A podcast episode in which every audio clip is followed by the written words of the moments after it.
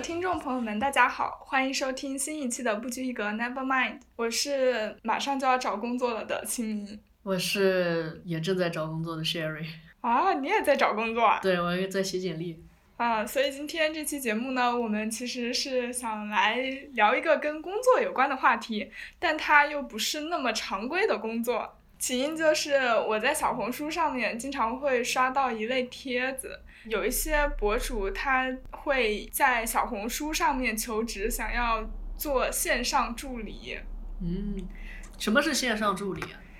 你可以理解为助理的常规工作，然后转到了线上吧，但是它相对来说可能会简单一点。比如说，女大学生应聘线上助理兼秘书，工作内容包括什么人形闹钟、人形备忘录，然后陪聊、陪打游戏， 还有什么督促学习啊、减肥啊这些、就是嗯督促是吧？ 对，就反正主打一个陪伴感。可能是因为我点进去看了一下，反正大数据就给我推这一类的东西越来越多。而且我发现啊，就是往往这一类的帖子下面会有很多评论，很多人都会在下面跟评说自己也想找这样的工作，或者是有一些招聘方他在底下评论说啊，我正好想找一个这样的助理，就会有很多人回复他说我可以，我可以，就这样子。而且甚至发展到了，就是有一些人会发帖，直接说想找一个少爷小姐当老板，然后自己做他们的助理。啊，你给我发的帖子我看了一下，其实大部分还是很年轻，啊高中或者刚上大学，一般情况下是没有毕业的，对，而且还是供大于求吧，就是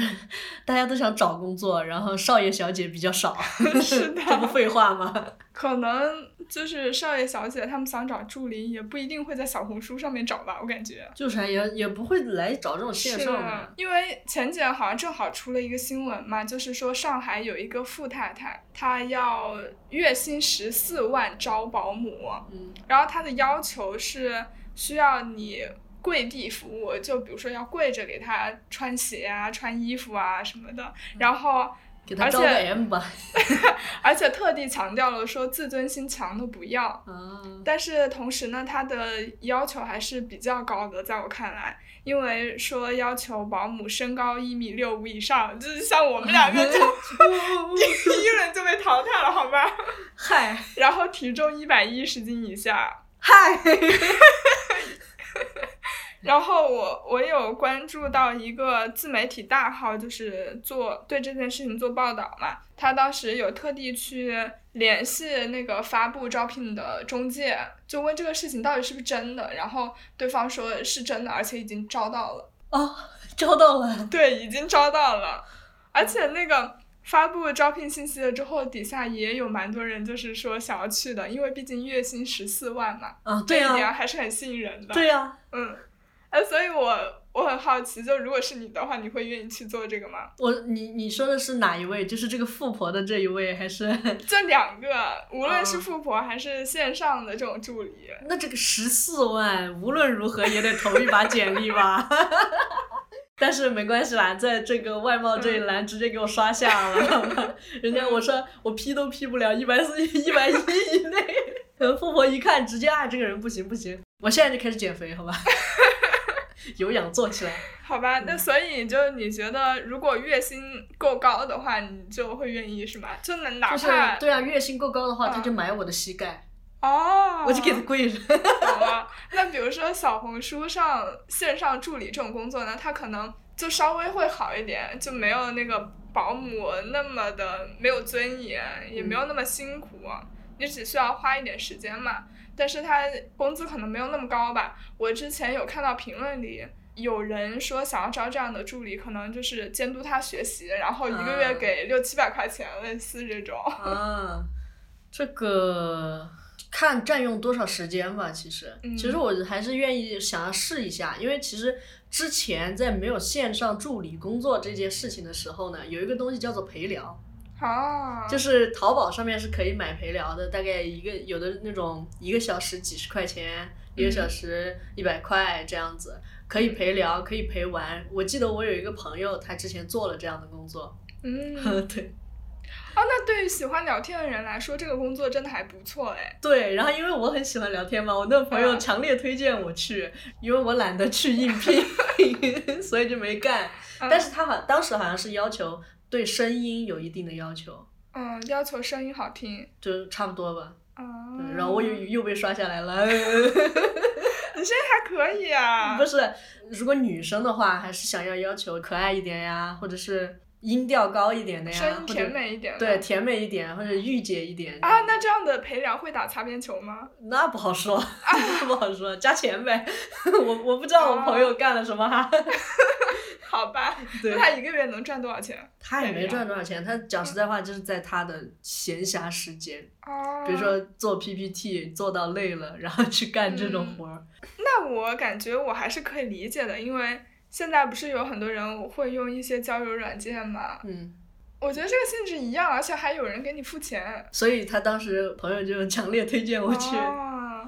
但是像线上助理这种工作，它可能会事情比较琐碎嘛，因为大部分人是需要你做他的备忘录，或者是要监督他养成一个什么习惯或者一个什么计划。那就是说，你可能隔一段时间就要去找他一 次。是的，是的，对于我这样懒人来说，我觉得其实有点累，啊、对啊， 就是感觉我自己设定的闹钟都不够提醒我自己的，还要我来设闹钟来提醒你，哦你是个什么东西？哦，原来你要给我付钱呀，那就不好说了。嗯嗯，哎，但是我觉得这种对于特别喜欢做计划，然嗯后特别自律的人来说的话，就会很好哎。但是如果特别自律、特别喜欢做计划的人，他会非常，比如说他的雇主有点懒惰，迟迟不起来干事儿，他会有一点就是恨铁不成钢，然后很急，然后语气很不好嘛。会不会雇主就希望有这样的人来监督自己啊？因为你说他都需要雇一个这样的人，那自己一定是非常懒惰，就是普通的闹钟已经起不了作用了， 就需要一比如说早上起不来，就需要有一个暴躁的人 跟就他是夺命连环 call。就是需要有那种《老友记》里面的 Monica。是是的，是的，这个有一点像，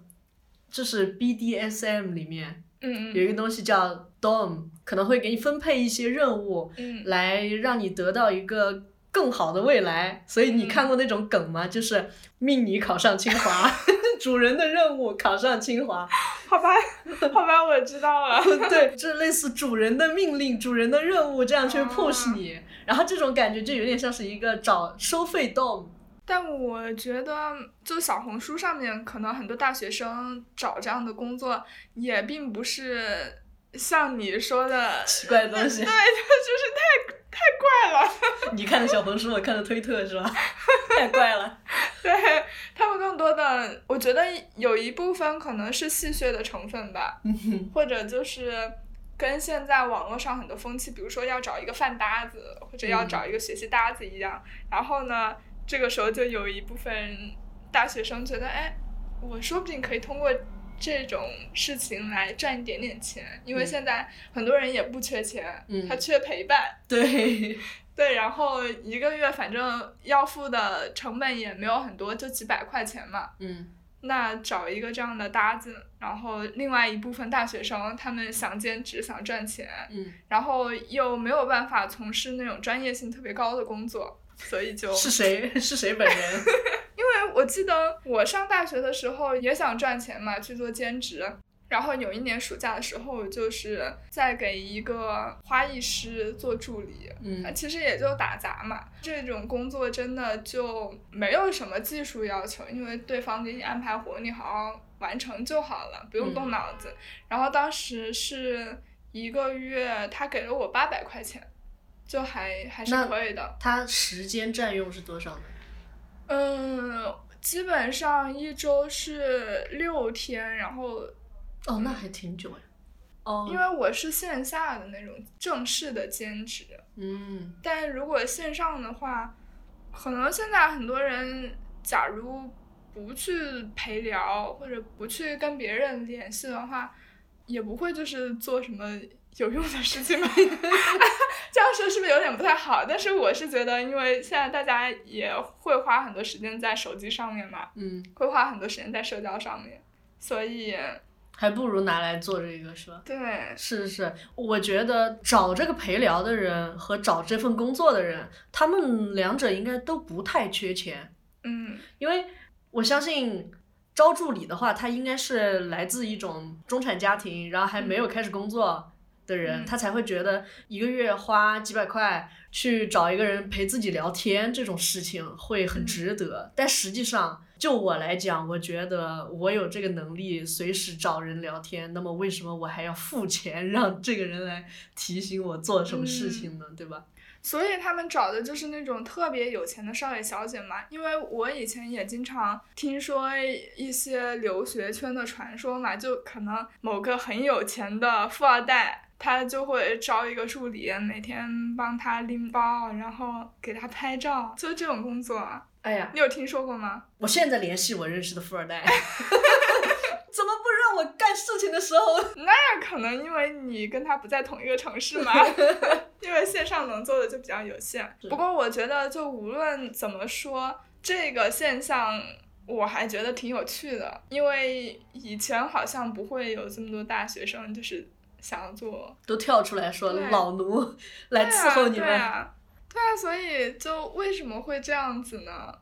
我觉得更多是一种缺陪伴吧，因为如果他真正想要赚钱的话，估计去打那种一天一百五十块的那种工，会对这些人来讲更有效率。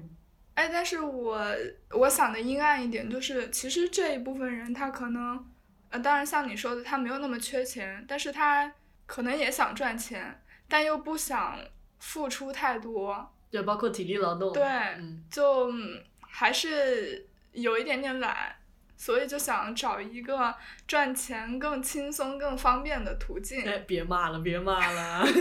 是我本人了。但是我看到有一些想要做这种工作的人，他们会的东西还蛮多的哎。嗯，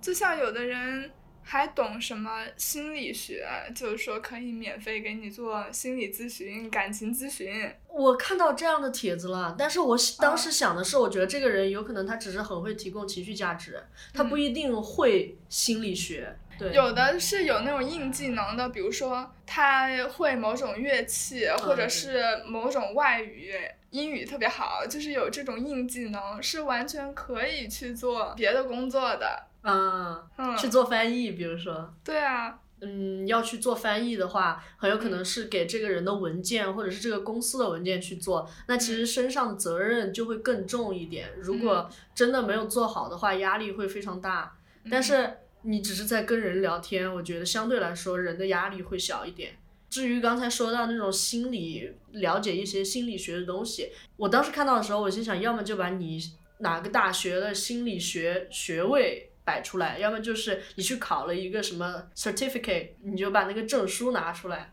但是他只是说我了解心理学，我心想，那这不跟我一样吗？那为什么现在大学生都在网上找兼职了？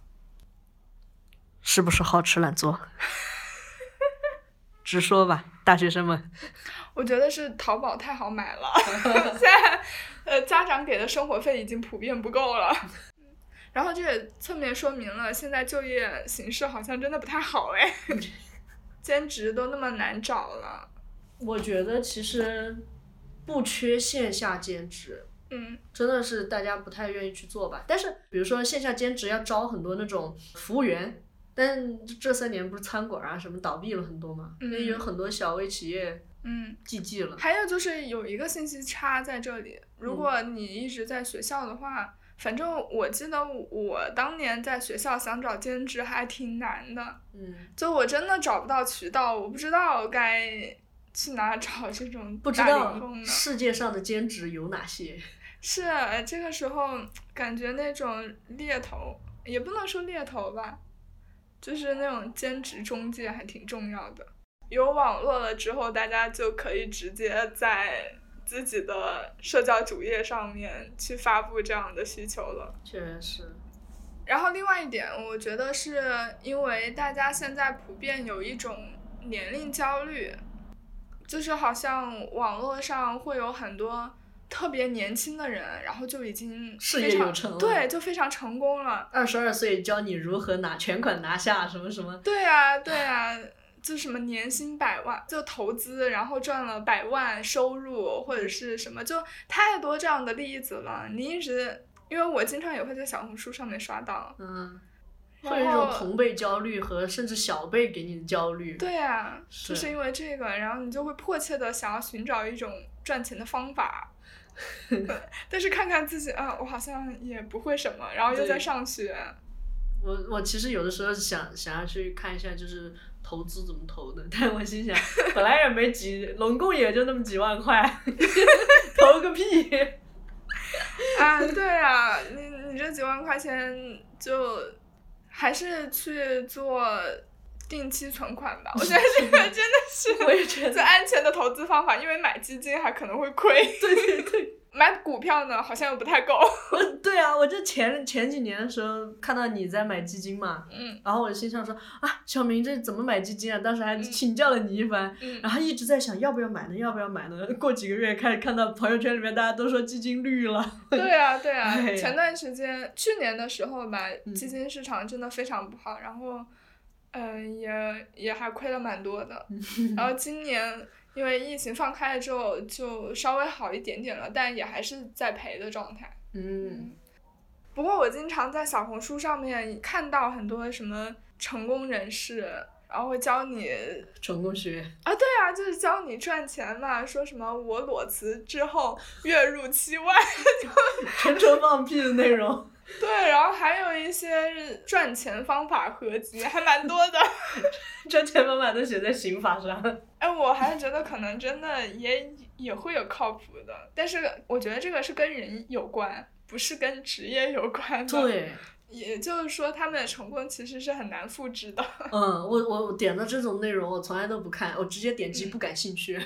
别给我推了。这样的内容在网上越来越多，它真的会营造一种焦虑。这种人就是靠这个赚钱的，哦，也对，就是反而是斩杀这波韭菜。嗯，对，制哎太坏造了焦虑，然后割韭菜。他其嗯实说不定这个人他自己都没赚到什么钱呢，只是为了说出这么一通话，然后赚流量来赚钱。嗯，然后还有什么裸辞，我真的觉得，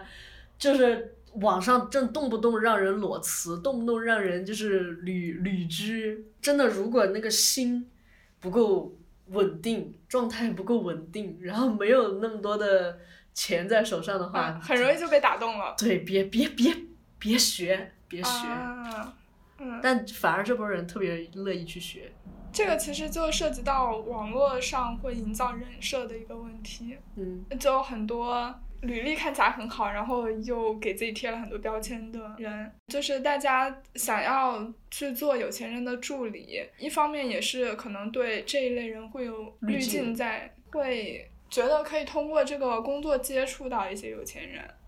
不过我我之前看到上海那个十四万嗯招保姆的底下的评论嘛，然后有人也说，虽然这个工作没什么尊严吧，但是你想想你自己月薪五千在上海打工的时候，其实也没有什么尊严。是啊，其实我想的就是这个。哦因为十四万，他不是那我们这种学历，一般情况下拿到的 offer 就是八千到一万五，十四万那就是十倍，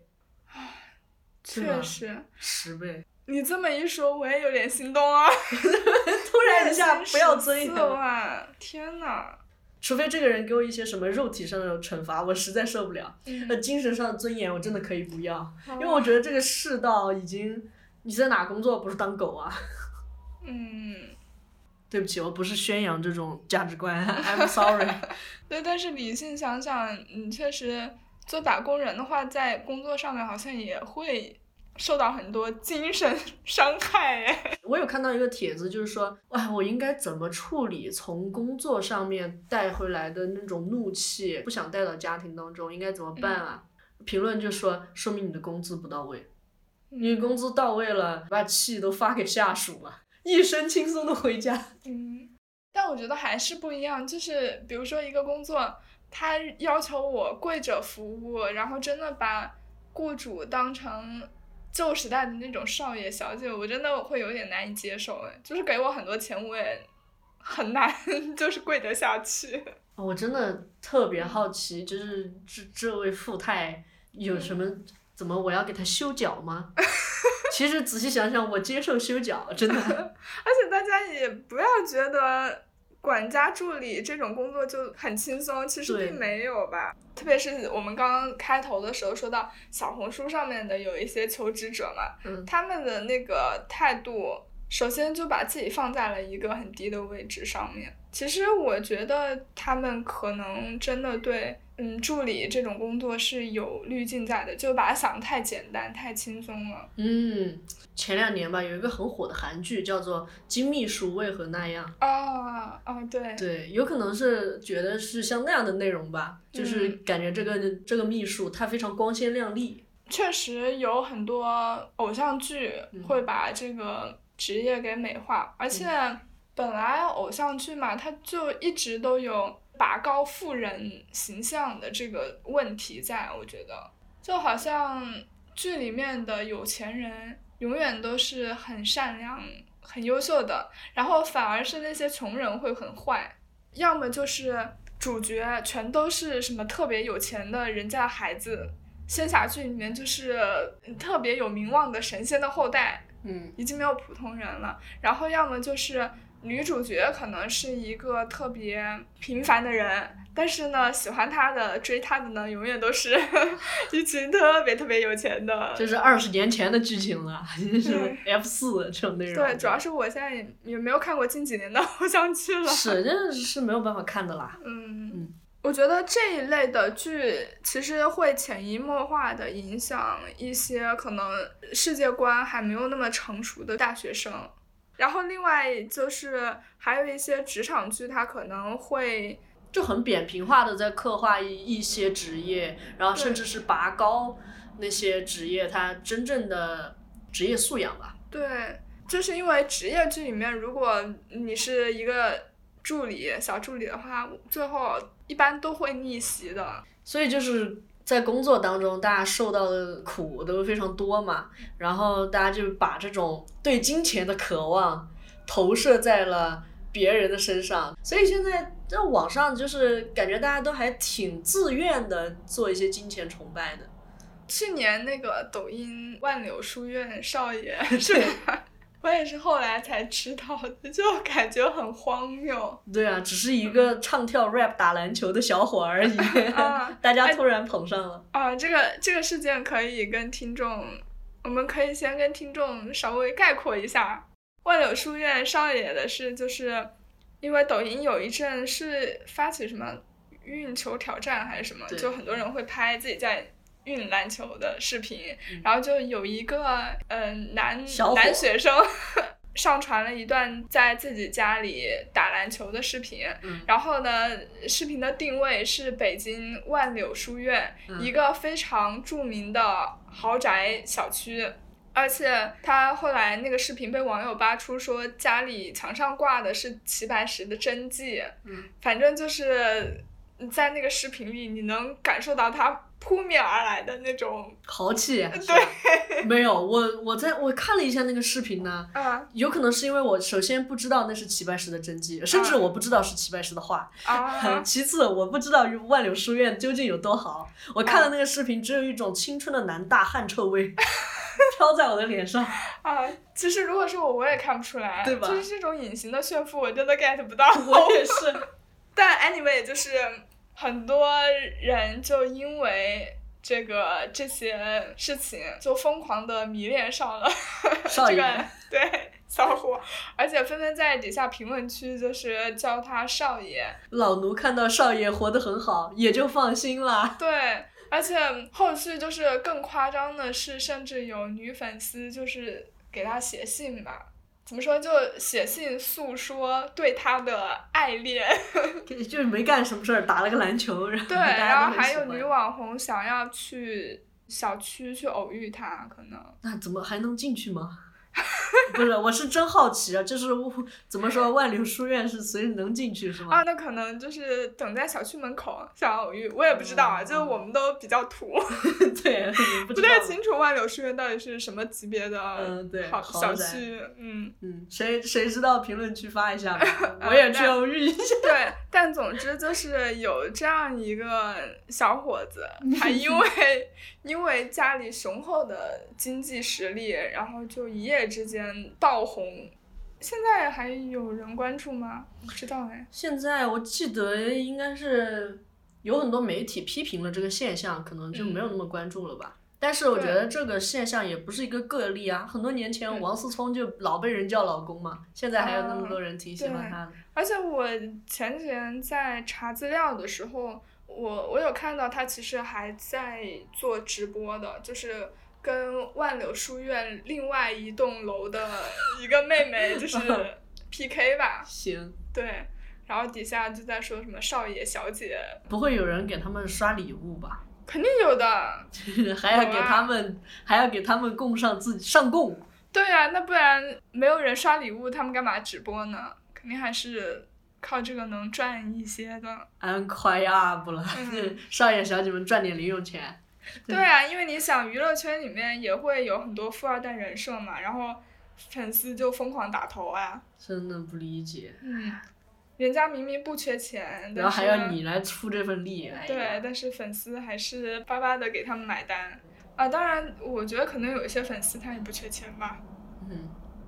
就是首先我非常不喜欢营销富二代的嗯，什么贵公子啊、贵小姐呀、我也千很金不喜欢，这种人设的。我觉得就自己已经过得很苦了，我喜欢看点努力的。对不起，就是我知道很多人骂张艺兴和蓝盈莹，嗯但其实这两个人的人设我还挺喜欢的。我是不喜欢那种单纯的就营销家境，但嗯自己又没什么实力的。因为其实像谷爱凌那种的话，我并没有很反感，因为我觉得至少她自己还是努力的。就是他起码运动方面确实嗯，厉害，对对。然后学习方面我不知道，但至少就看起来还可以。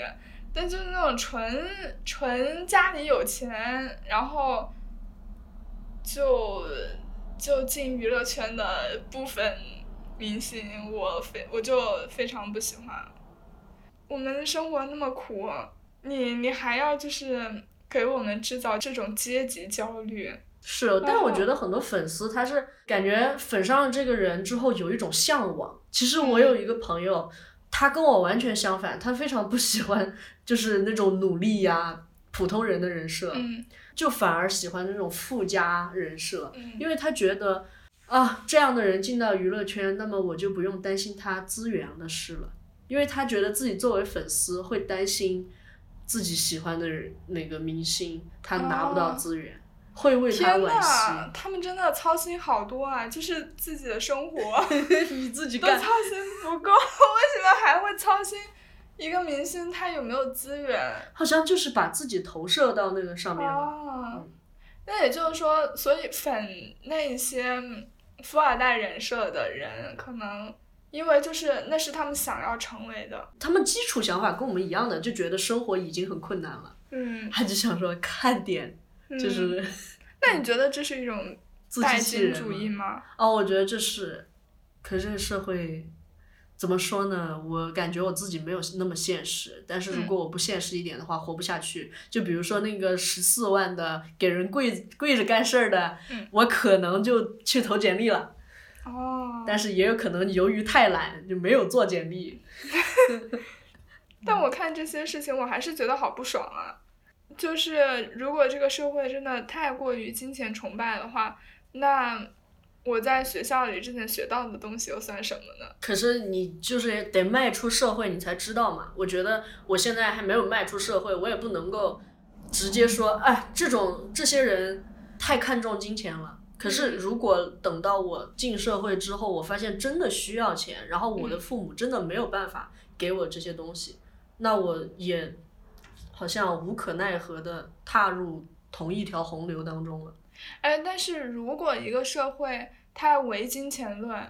那普通人就没有出路了呀。你说我们这种就没什么家庭背景的，对吧？嗯然后就只能老老实实的打工的打工人，嗯，那他们该怎么办呢？所以阶级就会固化嘛。嗯，这就是年轻人躺平的原因吗？ 对啊，因为大家都发现阶级会固化，嗯，就是你你你给这个狗公司打工，反正 也挣不了什么钱， 你还没有上班呢，就已经开始骂上已你经未骂来上的了甲方 了。已经骂上了。反正哪个给我发工资都没有那么多钱，对吧？嗯是都那人的尊严是无价的。 啊，哎呀，我我还是希望大家能够更理想主义一点吧。就如果大家真的都都屈服于现实的话，那其实社会的问题就社会暴露出来的问题就会越来越严重了，也没有人想要去解决了。可是我觉得社会它会造一些新的问题出来，然后让大家不注意到阶级固化这件这件事情。嗯，就比如说，比如说男女对立啦，哎，这个嗯这话是能讲的吗？ 你又不开始口无遮拦 了。呃，就是我是坏人，我是阴谋论者，对不起，对不起。对，那我们还是回到嗯前面，嗯，说拜金主义的这个事情啊。嗯我觉得就是大家现在普遍会有一种慕强的心理吧，就嗯除了崇拜这些有钱人，他们也会崇拜那种看起来履历很光鲜的人，嗯，而且本来现在的网络就其实很容易去打造一个特别厉害的人设。我之前有在网络上看到一个人总结的，就是说现阶段你想要靠自媒体或者是网络变现的途径，它的底层逻辑就是你要先营造出来一个大家想成为的人设，然后去收割那部分想成为你的那批人人的的韭钱菜。这就是为什么，嗯，现在有很多高学历的，就所谓名校毕业，然后或者是在大厂工作过的一些人，出来去分享自己的经历，然后慢慢的开始做社群，然后开始卖课。除了卖课，就也会有一些人利用自己的那种身份啊，或者是一些知识嗯来做别的事情了，比如说，史航了。对，确实史航也是营销了一个知识分子的人设吧，但嗯实际上，嗯，他最近的事情大家应该也都知道了，嗯，对吧？就发现这个人怎么样，跟他的知识啊，就是没有关系。嗯。学历背景这些光环都没嗯有那么重要。但是有这些光环了之后，就很容易产生向往。加强可信度，而且对的，我觉得本质上还是因为大家太相信这些东西了。太追求成功了。嗯但是这种功利性的导向，我们这这是我们从小学来的，就是这个问题。嗯，当然不是说我们从小学来，我们就可以去理解，只是说我们从小学来这个东西，如果不回头看看的话，或者说甚至于回头看看了，我们也很难摆脱这种嗯状态，就想要去追求一个更好的结果，然后大家都忘记了过程。嗯嗯，但是最近几年，我越发的感觉，很多网络上看起来很厉害的人，嗯，他们其实也就是普通人而已。嗯真的，大家不用把他们想的就多么多么的遥不可及、高不可攀了。嗯就比如说，因为马上要戛纳电影节了嘛，我录完这期节目，马上就要去参加戛纳电影节。然后这期节目大家听到的时候，应该是电影节刚结束的时候。嗯然后我最近刷小红书，就会看到很多人在分享自己去戛纳电影节的经历，嗯有一些可能拿到三日证或者是影迷证，还有一些拿到媒体证，就会分享说自己申请啊，底下就会有很多人觉得好厉害哇，怎么能去戛纳电影节？实际上这个事情它并没有那么的难，嗯，你去参加戛纳电影节也并不能代表什么，就也不能代表你就是一个很厉害的人不能代表你拍的电影儿啊，对的，嗯，也有可能是因为我身在这个行业当中了。对我身在这个行业当中，我就对这个事情祛魅了。所以我建议大家，就是特别是在网络上看到这些营销成功学的东西的话，你要适当的就是平常心嘛。对，就是适当理智一点，然后把心态放缓。而且就是很多在海外的一些经历，可能在国内的人他就会觉得很厉害，就说啊，嗯你能去国外留学，或者哎说不啊，现在大家都觉得留学生就是高考考不上一本的那一群人啊， 没有，还是还是会有这种嗯想法嘛。我只是觉得很多东西它只是一个语言上的差异对，和对还有信息上的差异了。对对，嗯就是打一个信息差嘛，大家都对不必感觉有什么太厉害的。还有一个就是生活上的那种差异哈，因为我之前本来想说可能是大家阶级不同，嗯但其实仔细想想，甚至很多人中产阶级都没有达到。我那天看了一下那个什么中产阶级的一个表，就是你你的家庭每年入多少多少，啊，我看过的我。好像没算中产阶级。对啊，我家也没有达到那个水 对平。我家好像我家好像甚至都没到小康，反正 嗯， 很震撼啊，很震撼。对啊。所以仔细说来的话，你的月薪八千块钱和月薪三万块钱，你们的生活完全是一样的。嗯不要觉得说月薪三万块钱他能攒下多少钱，嗯其实他的工资上去了，他的消费能力一定会上去的，嗯，就很难。其实大家都挺焦虑的。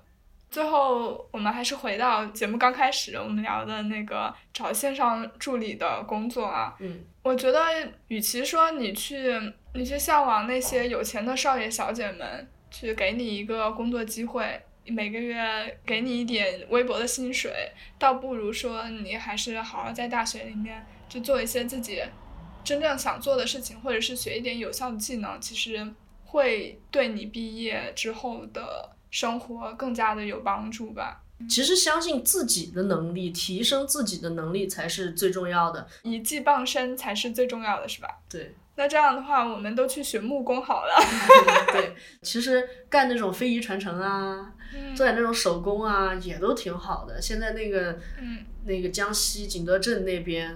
制造业特别繁荣，哇，嗯，就是那种艺术家或者说是你去做匠人，其实嗯还挺多的。我也我挺愿意看到这样的情况的。我不希望所有人都成为那种白领，而且主要是现在白领的工作也越来越难做了。大家也知道，职场上面什么九九六啊、PUA 啊这些事情真的太多了。嗯。那在节目的结尾呢，其实我是希望大家祝愿大家嗯吧，就是有能力和有意愿的情况下，可以摆脱那种很枯燥的公司的工作，然后去嗯感受一些不一样的东西，就不要太追求所谓的面子上的成功吧。嗯，去还有也不要太追求金钱上的成功吧，人生还有很多值得追求的东西。是，尤其是你说真的阶级也挺固化的了，嗯你怎么拼死拼活的工作，也就维持一下 生活。嗯，但是月薪十四万的保姆工 作，可以帮助你摆脱现在的阶级吗？也这个也不好说啊，啊也也我还蛮好奇的。不好说啊。我觉得你毕竟是做保姆出来的，你就算挣到了钱，他们那个阶级的人都认识你了，你只是拿到钱而已，就嗯是阶级是无法上去的。我觉得重点不在于说这个保姆的工作有多么不好，而是说你在工作的这个过程，它的体验是非常不好的。现在我们国家都解放这么多年了，没有谁会要求你去给另外一个人下跪了。所以他就花钱买你下跪嘛，买你的尊严嘛。啊，哎，好唏嘘啊！嗯，我阴暗的希望这个世界上的有钱人都都是善良 的吧，希望他们不要这么的 践踏我们其他阶级的尊严，好吗？ 好的，那今天的节目就到此为止吧。又要到毕业季了，又有一大批人要出来找工作了。祝大家都能找到自己心仪的，不用出卖尊严的工作。然后也希望大家赶紧学习一点什么劳工法。啊嗯，维护自己的权益。 是的，好的，那本期节目到此为止了，我们下期再见，拜拜拜。 I work all night, I work all day to pay the bills I have to pay. Ain't it sad? And still there never seems to be a single